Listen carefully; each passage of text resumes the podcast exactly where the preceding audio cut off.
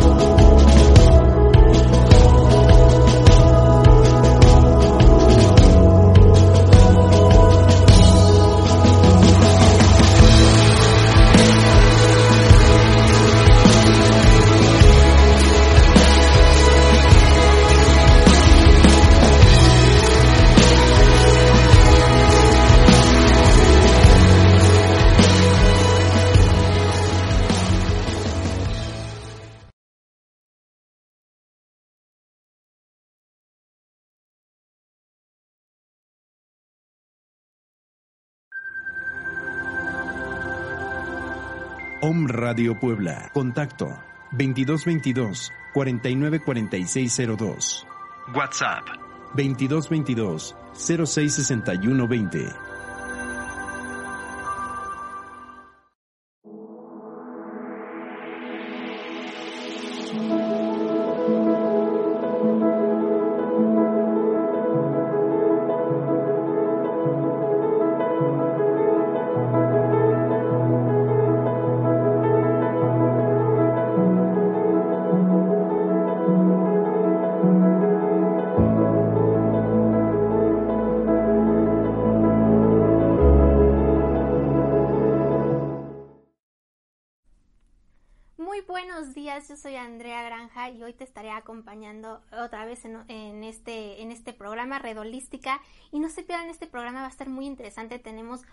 Gran invitada que seguro ya sabes de quién hablo. Es Flori Galván quien nos estará hablando sobre el tarot. Pero por mientras vamos a nuestra primera cápsula, que es que se celebra el día de hoy, 17 de agosto, un día como hoy. Vamos a ver la cabina. ¿Sabías que el 17 de agosto se celebra el Día Mundial del Peatón? Sí, cada año, en este día en específico, la Organización Mundial de la Salud en el año 1897, ya que en ese año ocurrió el primer incidente de tráfico. El objetivo de este día es difundir la cultura vial del peatón, promover los espacios adecuados para esta forma de moverse en las ciudades y recordar las obligaciones que implica la movilidad a pie. ¿Qué hacer para ser un buen peatón? Así como los conductores de vehículos tienen reglas a la hora de transitar por la vía pública, las personas de a pie también cuentan con normas que deben seguir cabalmente si no desean sufrir algún tipo de incidente. Aquí veremos algunas de las más importantes y que a nivel del mundo se suelen ignorar. Cruzar siempre por el paso de peatones. El rayado tipo cebra que hay en las avenidas indica el camino que debe seguir el peatón. Nunca se debe cruzar entre los coches o por otro punto, siempre que haya un cruce de este tipo. Respetar el semáforo peatonal. Muchas personas que transitan a pie suelen divisar principalmente el semáforo de los vehículos a pesar de que existe un semáforo para peatones. Siempre debe estar atento a esta herramienta, que es la que le garantiza un cruce seguro en las intercepciones. Siempre mirar a ambos lados antes de cruzar. No importa si se trata de una avenida que obliga a los vehículos a transitar en una dirección o en ambas. Siempre mire a ambos lados para evitar cualquier tipo de accidente. Usar el puente peatonal. Por lo general, en las vías más transitadas o rutas rápidas existen estos puentes de acero o cemento, que le permitirá llegar al otro lado pasando por encima de la avenida. Es importante que haga uso de ella y no ponga en riesgo su vida.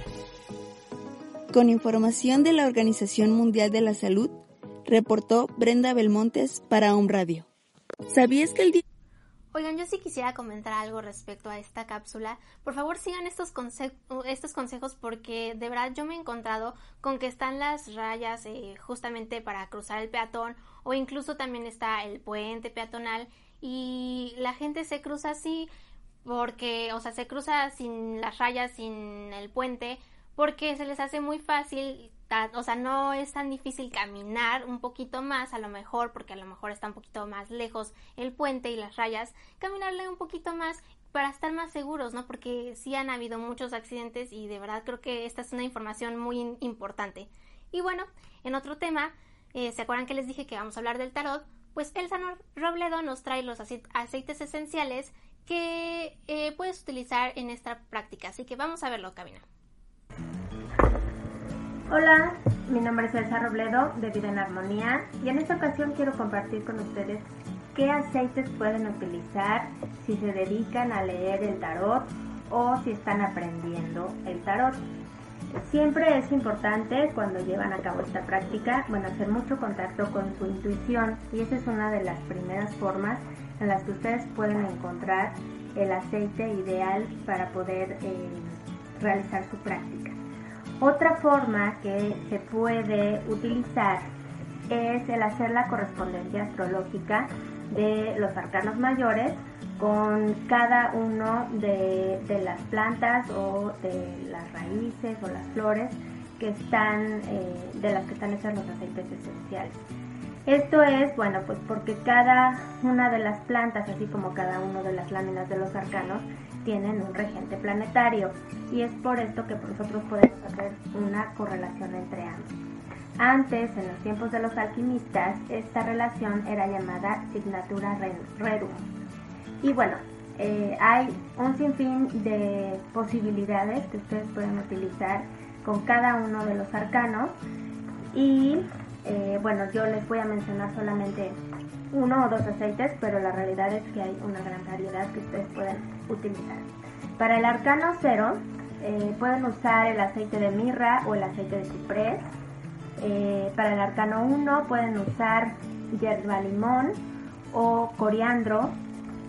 Para el arcano 2 pueden usar lavanda o salvia o menta. Para el arcano 3, ilanilán, clavo, geranio, eh, tomillo también puede ser. Para el arcano 4 pueden usar el aceite de albahaca, de jengibre, de canela. Para el arcano 5 tomillo, ylang ylang o menta. Para el arcano 6 melaleuca, lavanda, hinojo. Para el arcano 7 menta, salvia. Para el arcano 8 palma rosa, rosa o titri. Para el arcano 9 yerba limón, hinojo o mejorana. Para el arcano 10 puede ser el aceite de cedro, el aceite de jazmín, el aceite de menta. Para el arcano 11 puede ser el aceite de romero o de sándalo. El arcano 12 el aceite de jazmín. Para el arcano 13 jengibre, orégano o ciprés. Para el arcano 14 jazmín, salvia, citri. Para el arcano 15 puede ser eucalipto, enebro o ciprés. Para el arcano 16, eh, aceite de albahaca, aceite de jengibre. Para el arcano 17, incienso o mirra. Para el arcano 19, 18, perdón, jazmín. Para el arcano 19 puede ser romero, puede ser mandarina, sándalo. Para el arcano 20, aceite de hierbabuena o de romero o bergamota. Para el arcano 21, jazmín, vetiver o cedro. ¿Cómo van a utilizar estos aceites? Bueno, cualquiera de los aceites que ustedes elijan y la carta del arcano que ustedes elijan contactarse o la que hayan escogido, lo que van a hacer es una meditación usando el aceite El aceite lo pueden poner en la palma de su mano, frotarlo tres veces en sentido de las manecillas del reloj, inhalarlo profundamente seis o siete veces y también con lo que quede en su mano, con sus dedos, lo pueden poner en su tercer ojo y en la coronilla para hacer una conexión aún mayor. Y de esta manera ustedes tienen que escuchar atentamente lo que esa lámina que escogieron tiene que decirles. Espero que esta información les sea de utilidad. Si quieren saber más acerca de toda la variedad de aceites que pueden utilizar con cada uno de los arcanos, pónganse en contacto conmigo a través de mis redes sociales o de mi WhatsApp. Les mando un saludo y nos vemos en la próxima cápsula. Muy interesante esta información. Ahora ya sabes qué aceites esenciales usar. Y bueno, si quieres participar con nosotros y enviar tu cápsula, recuerda que lo puedes hacer al WhatsApp 2222 06 o bien al correo omradiomx.gmail.com. Y bueno, las emociones. Ahora vamos a pasar a un tema muy interesante, las emociones. Son tan complejas, ¿no creen? Bueno, pues la psicóloga Neva y Mendoza nos hablará un poquito la introducción sobre las emociones, así que corre la cabina. Frederick Donson dice, una emoción no causa dolor, lo que realmente causa dolor es la opresión o resistencia de esta emoción. Y es que nuestra sociedad nos enseña, desde pequeños, que estar alegres está bien, pero estar tristes o llorar está mal. Que el enojo sirve para gritar, golpear y explotar, y que el temor es algo que tenemos que superar porque también está muy mal experimentarlo. Estos aprendizajes básicos que se van quedando en nosotros de manera inconsciente, lo único que provocan es que dejemos atrás la parte esencial del autocuidado y que nos enseñen a etiquetar las cosas como buenas y malas en todo momento. Sin embargo, ¿alguna vez has parado realmente a preguntarte para qué sirve cada una de nuestras emociones? ¿Por qué las sentimos y cómo éstas nos enseñan a visualizar las situaciones de manera distinta? ¿Alguna vez te has preguntado si las emociones y el sentimiento es lo mismo?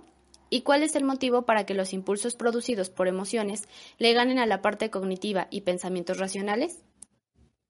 Siendo sincera, hablar de emociones no es un tema corto. Hay infinidad de estudios, autores y libros que hablan de este tema, y que las emociones pueden ser tan complejas entre esta supuesta revoltura entre corazón y cerebro que estamos acostumbrados a ver en películas o comerciales. Así que hoy quiero hablarles de cosas básicas que debemos tener en cuenta la próxima vez que experimentemos una emoción o varias emociones al mismo tiempo. Si alguna vez te diste la oportunidad de ver la película de Intensamente, podrás tener una idea sobre las emociones básicas. Existen cinco emociones básicas, tristeza, alegría, enojo, temor y asco. Estas emociones básicas las podemos experimentar solas o en combinación, pues cuando se unen dos o más, de estas emociones básicas se generan otras y cuando estas otras se vuelven a unir con las básicas se generan aún más, causando que el hombre tenga de 270 a 350 emociones distintas. Varía el número dependiendo cómo la visualiza y cataloga cada autor. Incluso pudiesen haber autores que identifican más. Por lo tanto, las emociones se fusionan como los colores. Estos tienen colores básicos y cuando se van uniendo van creando otros. Las emociones se activan por acontecimientos, pueden ser conscientes o inconscientes, internos o externos, pueden venir del pasado, del presente o incluso del futuro. Y se dan por acontecimientos que pueden ser reales o imaginarios. Siempre eh, las emociones vienen provocadas por la interacción con alguien más. Yo podría decir que pueden ser personas, mascotas, animales o incluso objetos.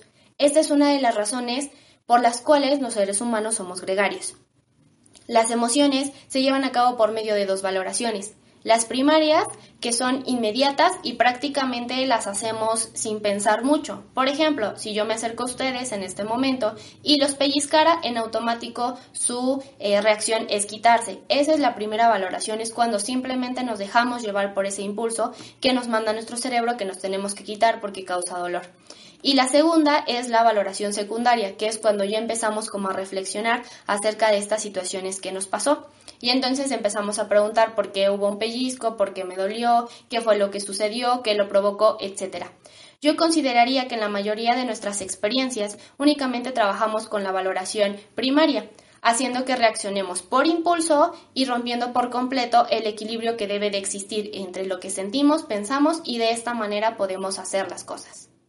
Para muchos autores es bueno clasificar las emociones en positivas y negativas. Esta clasificación no sirve para ver cuáles son buenas y malas, más bien son utilizadas para que sean más fáciles de percibir y de entender, pero también para que cada uno de nosotros podamos identificar cuáles son las emociones funcionales para cada uno es decir, con qué emoción podemos ser aún más productivos.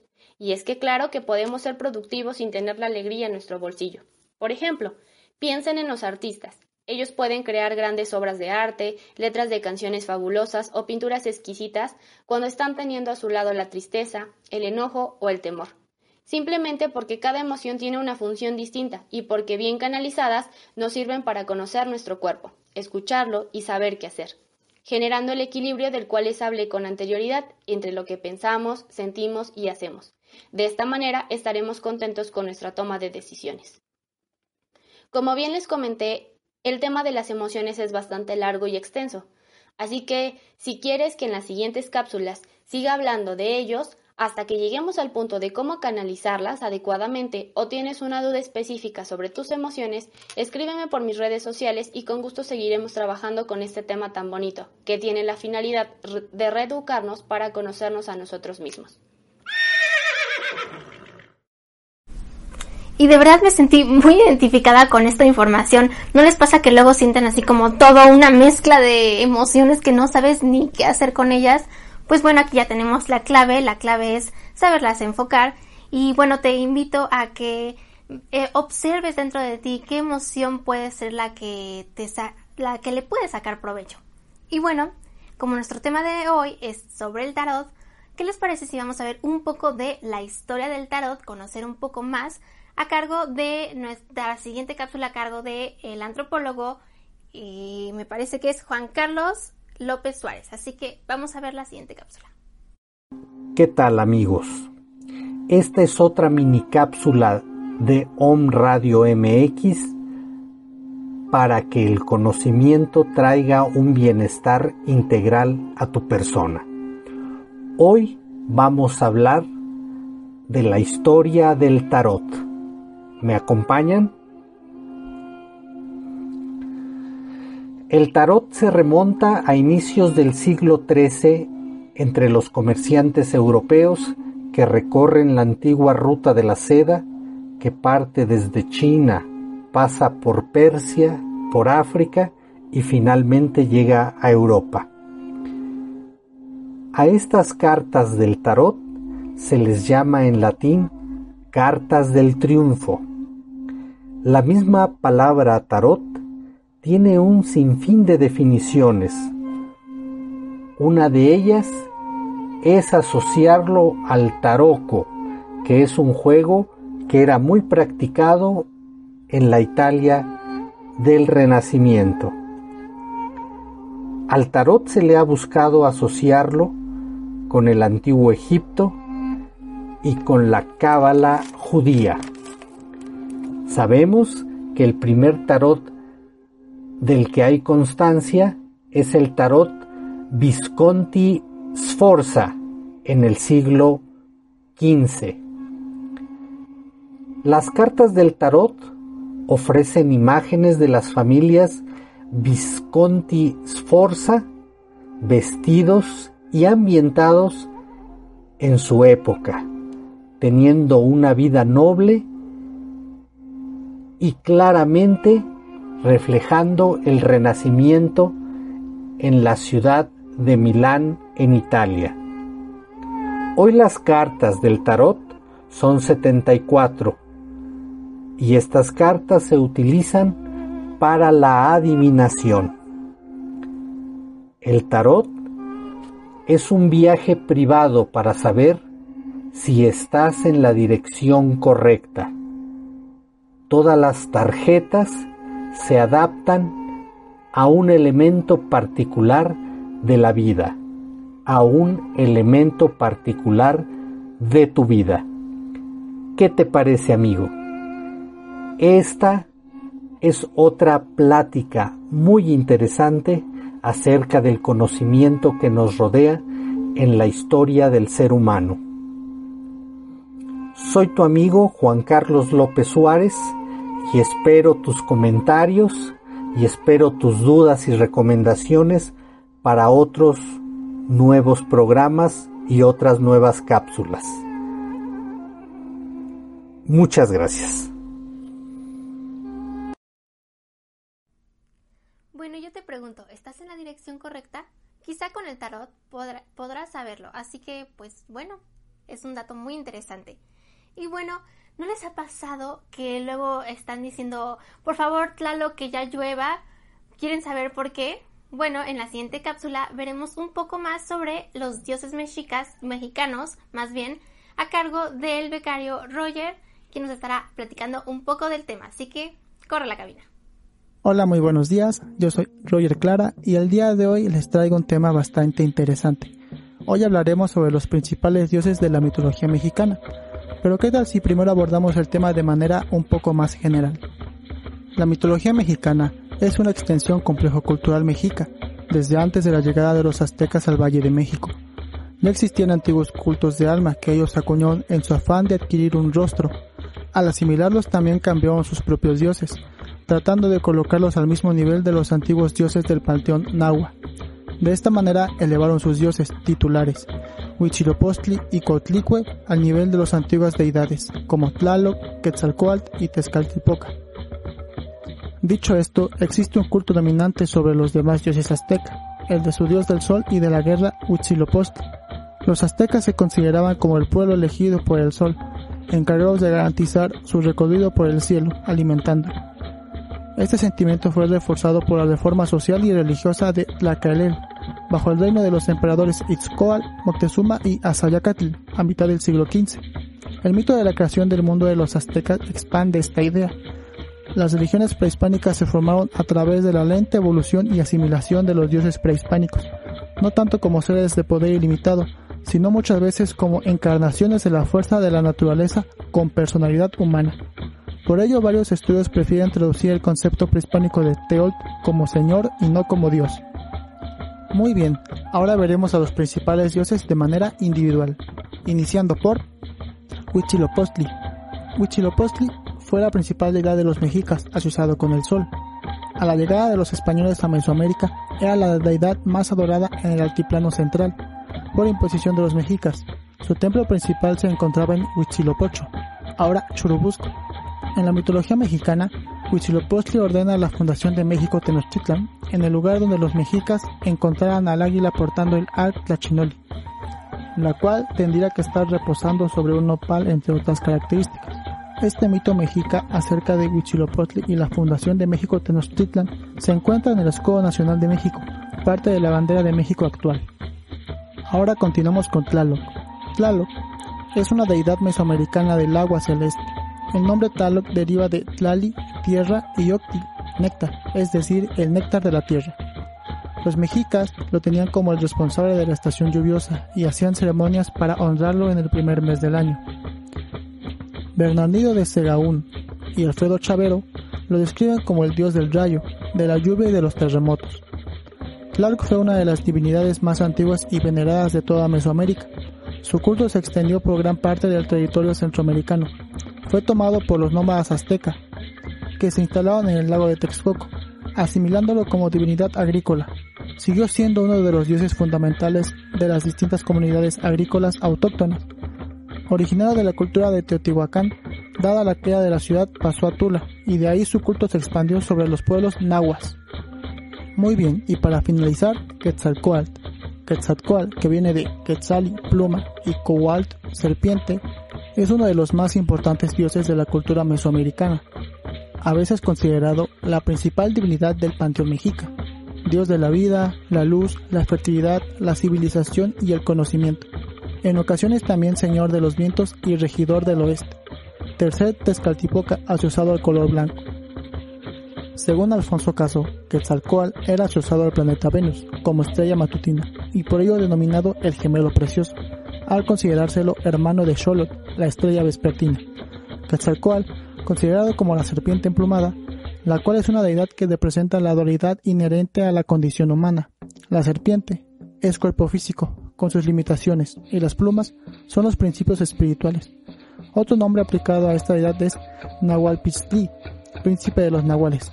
Quetzalcoatl es también el título de los sacerdotes supremos de la religión tolteca. Vaya tema tan interesante, ¿verdad? Esta fue mi pequeña aportación para el programa. Espero que les haya gustado. Se despide con un fuerte abrazo, Roger Clara. Muy interesante, ¿no? Igual puedes comentar, en, ahora sí que en la barra de comentarios, ¿cuál es tu dios favorito? ¿Ya conocías esto? Si no eres de México, igual está muy interesante este dato, ¿no?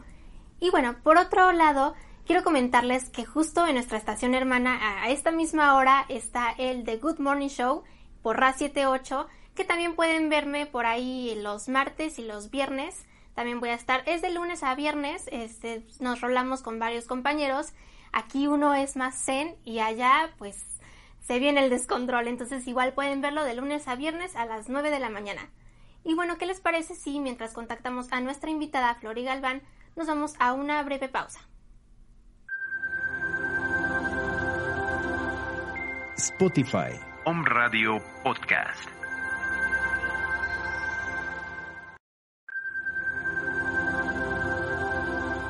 Om Radio Puebla. Contacto 2222 494602. WhatsApp 2222 066120. En el escenario 2 de la epidemia, todos debemos cuidarnos, en especial las personas mayores de 60 años. No hay que temer. Aleja el virus con las medidas básicas de higiene y sana distancia. Si no tienes que salir, mejor quédate en casa. Pero si debes hacer compras o trámites, pide que alguien te ayude. Si tienes fiebre, cuerpo cortado o tos seca, ve pronto al médico, aplicando mis consejos para una sana distancia. Y recuerda, quédate en casa.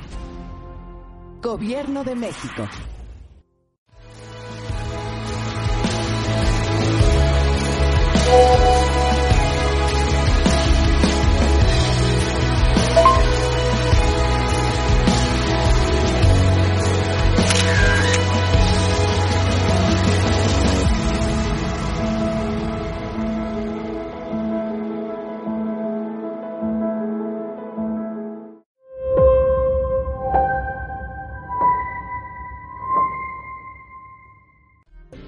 Protégete del coronavirus siguiendo tres simples pasos. Lava tus manos con agua y jabón o gel antibacterial y limpia objetos de uso común. Al toser o estornudar, cubre nariz y boca con el ángulo interno del codo. Si tienes fiebre, tos y malestar general, no te automediques. Acude a tu unidad de salud y recupérate en casa. No difundas rumores o noticias falsas. Si te cuidas tú, nos cuidamos todos. Gobierno de México. Om Radio, generando conciencia en la web. ¿Qué debo hacer si creo estar enfermo por COVID-19? Si tienes tos seca, fiebre y dificultades para respirar. Y eres mayor de 60 años, vives con diabetes, VIH o cáncer, padeces obesidad, hipertensión, males cardíacos o respiratorios. O estás embarazada, acude pronto a buscar atención médica. Si no, quédate en casa. La enfermedad pasará en 14 días. Si tienes dudas, llama al 800-0044-800. Y por favor, quédate en casa. Gobierno de México. Soy Lizeth Lara y todos los viernes a las 11 de la mañana tenemos una cita en Mañanas de Alquimia, en donde vamos a transmutar nuestra energía, vamos a encaminarnos en la ruta del alma y también nuestro plan álmico a través de susurros angelicales. Soy Lizeth Lara, viernes 11 de la mañana, Mañanas de Alquimia, por Home Radio. Te saluda Viridiana Lechuga y en esta ocasión te invito a que veas nuestro programa Lo que callamos los psicólogos, un espacio pensado para ti, con temas de actualidad y de interés, desde la postura psicológica dinámica y divertida. Tendremos ponentes especialistas en los temas, música, libros y muchas recomendaciones más, todos los lunes a las 2 de la tarde por Home Radio. Y bueno, regresamos acá este, vamos a primero ver eh, la, eh, intro de nuestro invitado para, para ver quién, de quién se trata. Que bueno, ya saben de quién se trata. Vamos. Les presentamos a Flori Galván, nacida en la ciudad de Zacapuesclan, en Puebla. Estudió teatro y a lo largo de su vida se fue formando en diversas terapias alternativas. Es terapeuta alternativa de luz dorada, Teta Healing y Reiki. Ha dedicado 17 años de su vida al tarot, campo que disfruta y al que le ha dado un enfoque terapéutico, brindando consultas a todo público. Se considera una persona sensible, empática y que sabe convivir consigo misma y su soledad. Su inspiración es ayudar a que las personas puedan ser la mejor versión de sí mismas. Ella es Flori Galván, que el día de hoy nos hablará sobre el tarot. Y ahora sí tenemos aquí a Flori Galván. Muy buenos días y muchas gracias por aceptar esta, esta invitación. Buenos ah, días, Flori. Hola, Andrea, ¿cómo estás? Saludo a toda la gente de Home Radio con pues muy, con mucho cariño, encantada. Eh, es también mi casa y regresaré pronto con una sorpresa para toda la gente de OM. Y pues muy honrada de estar aquí, Andrea, a tus órdenes y saludo a toda la gente que nos está viendo en casa o donde nos ven. Yo les envío un abrazo lleno de luz. Así es, aquí ya te, te, tendremos muy pronto. Y bueno, en esta ocasión quisiera que nos hablaras sobre el tarot ya que veo que llevas ya muchísimos años en este ámbito y para las, bueno, también veo que impartes talleres que más adelante hablaremos sobre ellos, pero para las personas que no conocemos tanto sobre esto, ¿qué es el tarot? ¿En qué consiste el tarot?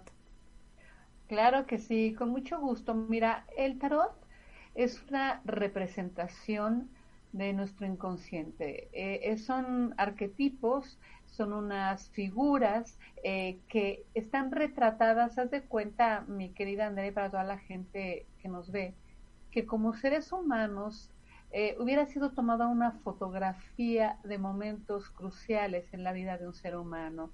Por ejemplo, un desamor, eh, trabajar y cerrar ciclos. Y es de cuenta que todas las etapas del ser humano están retratadas. es como si una figura se hubiera quedado detenida en estas tarjetas eh, donde viene la evolución del hombre, desde que nace hasta que muere, pasando por distintas eh, escenas de su vida, ¿no?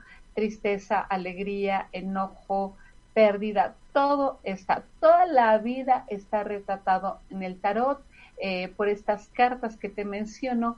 Y entonces, como somos con las huellas dactilares, no hay ninguna lectura o tirada idéntica, porque cada quien es como es, ¿no? Entonces, a la hora de yo leer el tarot, le estoy mostrando a la, a la, a la persona eh, partes de su vida y cómo está viviendo aquí y ahora con estos personajes que tienen distintas edades, tienen una expresión corporal determinada, tienen símbolos que, representan algo, por ejemplo, están los, los cuatro elementos, la tierra, el aire, el fuego, el agua, que tienen características, ¿no? Por ejemplo, tienen el elemento tierra, que es aterrizar, concretar, eh, luego están las emociones, que es el elemento agua, que es todo lo emotivo, el corazón, o está el elemento aire, que es la manera de pensar, eh, o el elemento fuego, que es la pasión, que es la alegría.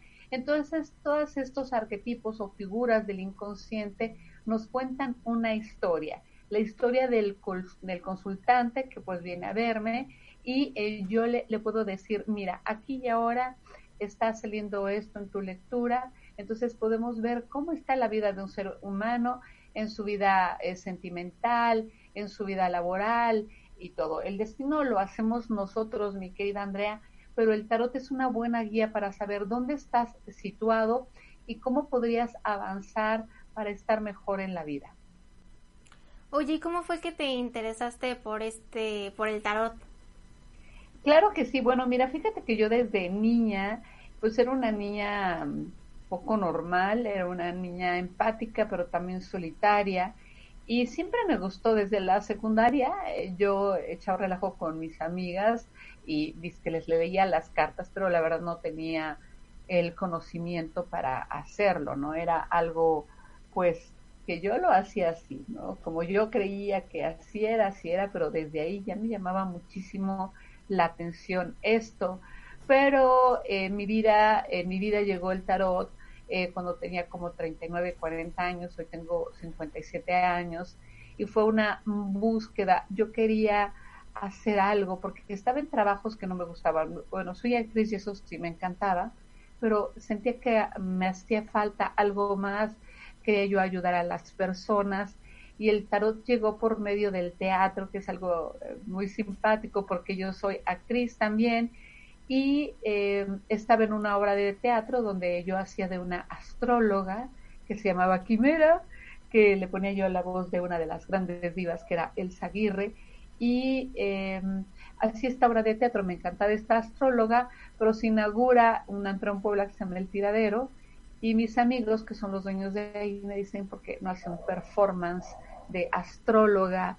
Entonces, pues yo unos días antes me compré un librito de baraja española, yo ni sabía, iba a echar relajo porque iba a ser un performance, era una como interpretación de una astróloga y todo, ¿no? Pero lo que me ocurrió esa noche del estreno fue algo mágico, porque la persona primera que llegó ante mí para que yo le eh, leyera, pues la verdad es que sentí que no me la podía cotorrear y yo recordaba lo que decía el, librito aquel que leí, pero la verdad es que para mí fue impresionante porque sí estuve interpretando bien la lectura, la señora eh, lloró, se emocionó, yo me quedé impactada, la persona que también llegó después, eh, le dije que pues había tenido un abandono y me dijo, sí, mi esposa me abandonó. Yo estaba asustada. Sí, la gente vio eh, la película de Ghost, eh, que es muy chistosa, que está Guppy Goldberg, que es una charlatana que ve, que ve fantasmas, pero de repente los empieza a ver.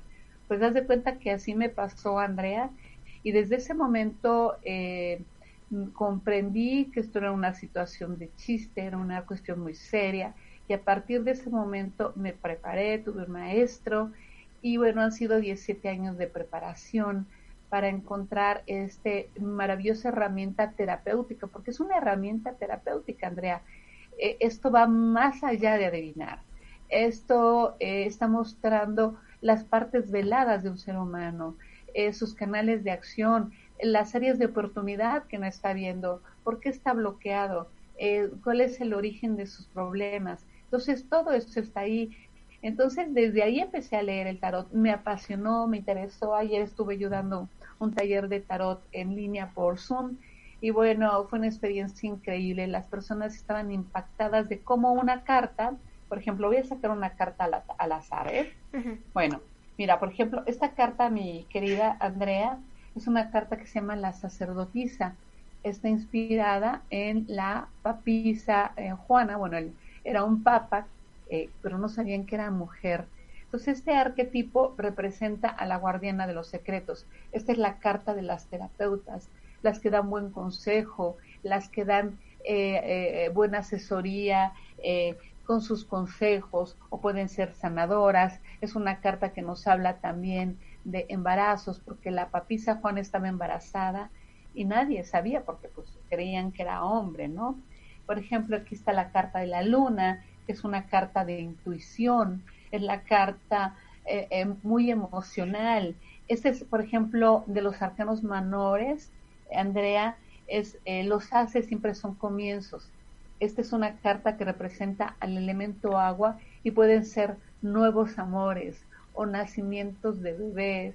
O sea, es una carta que abarca desde la esencia de ser humano representado por los arcanos mayores, que son 22 cartas, y los arcanos menores, que es la vida cotidiana. Entonces somos cuerpo y espíritu y el tarot nos muestra justamente em, la historia del ser humano. Por ejemplo, esta carta se llama El colgado.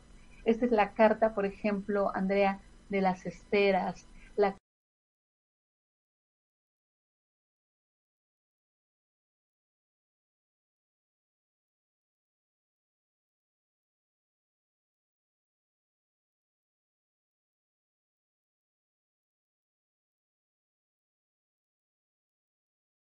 que le dice a la gente lo que quiere escuchar y no se me hace honorable o le están diciendo algo que no es real para aprovechar la vulnerabilidad de la persona y abusar y decir, no, tienes una situación oscura, te tengo que limpiar. Entonces abusan de las personas, ¿no? Entonces hay una increíble eh, abanico eh, donde están todas las posibilidades del ser humano y yo le puedo mostrar para que esa persona a la que atienda pueda ser la mejor versión de sí misma. Wow, muy interesante y también me llamó mucho la atención cómo llegas a, a descubrir el tarot por medio de, de una obra, es muy interesante. Y, y cuéntanos. estuvo muy simpático, pero la verdad yo amo leer el tarot, a mí me encanta, me encanta eh, tocar el corazón de las personas, eh, poderles eh, ayudar y ver que en este momento podrían estar pasando por una situación difícil y yo les puedo avisar del camino de la salida por la, por la cual ellos se puedan liberar, ¿no?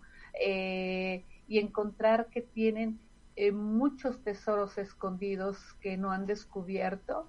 Entonces yo se los muestro y me encanta ver gente que se ha realizado. Yo soy un canal que les muestro cómo está su vida, les entrego la información y bueno, ya la persona decide qué hace con esta información para avanzar o para quedarse donde quiera quedarse sin superarse. Entonces, eh, pero gracias a Dios me ha tocado ver gente muy realizada que eh, puede a lo mejor concebir o que puede encontrar una pareja o que puede realizarse profesionalmente, porque yo le entrego una información, la persona decide qué hacer con esa información, entonces le toca sanar, por ejemplo, alguna herida de la infancia, reconciliarse con su padre, eh, honrar a su mamá, eh, cerrar el bien el ciclo con una pareja. O sea, todo eso lo puedo ver en el tarot y es maravilloso porque puedo ayudar.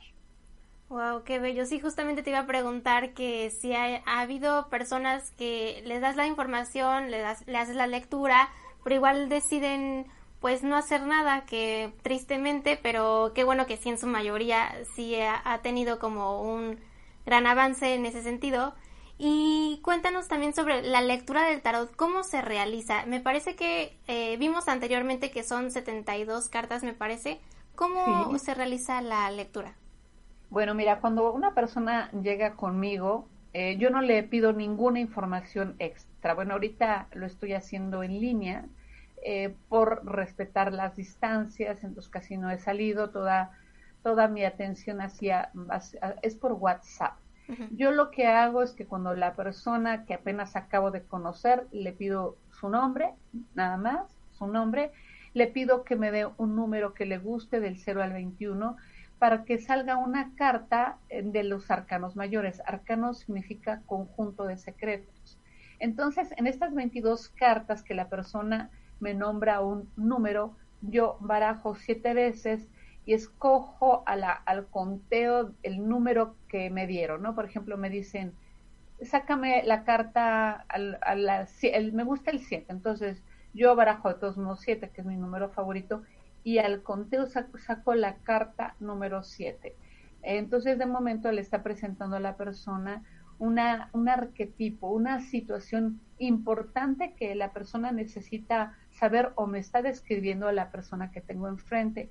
Luego saco 21 cartas, mi querida, donde vemos aspectos de su pasado, de su presente y de su probable futuro. ¿Por qué digo probable futuro? Porque justo en el presente está la clave para tomar decisiones y hacer cambios, ¿no? Entonces, eh, esta lectura que yo hago está enfocada en soluciones. Vemos la raíz de la bronca en la que ha estado la persona para poderla solucionar. Entonces, en estas 21 cartas yo le narro la historia sin que la persona me haya dado ninguna información previa. La verdad sale tal cual lo que está viviendo la persona eh, en esos momentos. Y después pasamos a una sección de preguntas y respuestas donde las personas me pueden preguntar todas las preguntas que quieran de todas las áreas de su vida. Eh, es algo, una retroalimentación, es, es un insight que va a tener la persona cuando estemos hablando de determinados temas, va a ser que la persona en, se eche un clavado en su interior y empiece a darse cuenta de cosas que no se había dado cuenta, le caen ventes durante, la lectura, em, y después en estas preguntas y respuestas, pues se va aclarando más todo y tengo mensajes también de los ángeles durante mi sesión que dura mínimo una hora. La verdad es que nunca tengo prisa para atender a una persona, le doy todo el lugar que merece y a veces hasta me extiendo un poquito más de la hora, ¿no? y la gente afortunadamente, gracias a Dios, sale muy ligera porque se ha dado cuenta de lo que tiene que hacer, sabe que el destino está en sus manos. Entonces, cuando tú tienes el preciado destino en tus manos, el tarot te muestra por qué camino te puedes ir. Entonces, yo me siento muy honrada de poder mostrarle a las personas sus tesoros y a mí me encanta hacerlo, Andrea, me encanta, la verdad me gusta mucho. Qué bello. Oye, y este, cuéntanos un poco sobre tus talleres. Eh, me parece que son vía online o dónde te podemos también encontrar. Claro que sí, mi querida Andrea. Mira, eh, yo ahorita he estado dando talleres en, de tarot. Eh, tuve un taller de tarot el sábado y el domingo. Fue un tarot completamente intensivo. fueron ocho, como fueron como nueve horas de de taller intensivo, lo vimos en dos días, la gente salió encantada, afortunadamente, los puse a hacer prácticas, eh, desde el primer día y estaban haciendo algunas prácticas con los arcanos mayores, luego les enseñé los arcanos menores donde viene la vida cotidiana de un ser humano y eh, practicaron y ayer muy contenta porque los alumnos muy receptivos. En realidad, fíjate, eh, Andrea, que cualquier persona podría leer el tarot. Eh, yo les enseño a leer el tarot y les pido que el manual que les entrego se entrega hasta el final y lo que va a hacer la gente es interpretar el tarot a través de la intuición. Entonces yo les enseño cómo hacer esto. Entonces doy talleres de, de tarot, se pueden poner en contacto conmigo. Doy también talleres de crecimiento humano, y bueno, próximamente en la hermana estación de RA 78, pues estaré honrada en tener un programa para los corazones, ¿no? Entonces, estoy muy contenta y pues a tus órdenes. También para una lectura de tarot, pues estoy en el 22 23 25 76 37 o en mi fanpage como Flori Galván, eh, eh, Flori Galván, Tarot Terapia y Ángeles. Estoy a sus órdenes. Oye, pues qué interesante. Y eso que mencionas, que cualquiera, ahora sí cualquiera puede leer eh, el tarot. Oye, tenemos aquí también un saludito de Nacho Hernández. Dice saludos desde SLP. No sé qué es SLP. Ah, San, Luis Potosí. Ajá, sí, San Luis Potosí. Saludos. Saludos desde hasta San Luis Potosí. Y bueno, desafortunadamente ya se nos está acabando el tiempo, pero ahorita mencionaste algo muy interesante también sobre tu programa en nuestra estación hermana RA 78. Igual si nos quieres contar un poco de qué va a tratar. Yo estoy muy emocionada con, con mi proyecto, con un proyecto que es de todos nosotros, porque va a ser un taller para sanar las heridas del corazón. Eh, es una carta que pretende que el amor eh, se manifieste en tu vida, pero no puede haber un amor de pareja que a lo mejor deseas tener si no te amas a ti mismo. Entonces, eh, este programa se va a llamar Doctora Cupido, Consultorio del Corazón. Va a ser para que em, eh, eh, nos amemos a nosotros mismos, nos respetemos, sanemos heridas, encontremos las claves de un buen amor de pareja y algo muy emocionante porque vamos a tener match al aire para que eh, las personas se puedan conocer y pues podamos hacer algunas parejas o hacer que unas personas coincidan para que se puedan enamorar. Todo va a ser en un tenor de mucho respeto, va a ser divertido, pero va a ser un programa donde cuidemos el respeto, el lenguaje, que sea algo serio, que sea algo verdadero, porque hay muchas líneas de encuentros románticos, pero muchas veces la gente no es real o abusa o así, hace cosas que no, no son honorables. En este programa se va tratando un programa de honrar al amor, honrar el amor para con nosotros mismos, eh, saber cómo una pareja se puede eh, llevar bien, vamos a hablar sobre el desapego, vamos a hablar sobre la codependencia, vamos a hablar de muchos temas sobre los celos, bueno, eh, va a ser un programa donde tiene muchos temas muy importantes, pero todos relacionados con el amor. Entonces yo estoy muy emocionada y espero que la gente que nos vea o al rato escuche el programa eh, estén pendientes de este próximo estreno de la doctora Cupido, consultorio del corazón. Esto lo hago en honor a mi papá, mi papá era médico, eh, entonces yo soy como una doctora del corazón y yo quiero ayudarles a todos a recuperar ese corazón, a que si ha estado frío, este corazón vuelva a tener ese calorcito, que vuelva a creer en el amor y que se den cuenta que el amor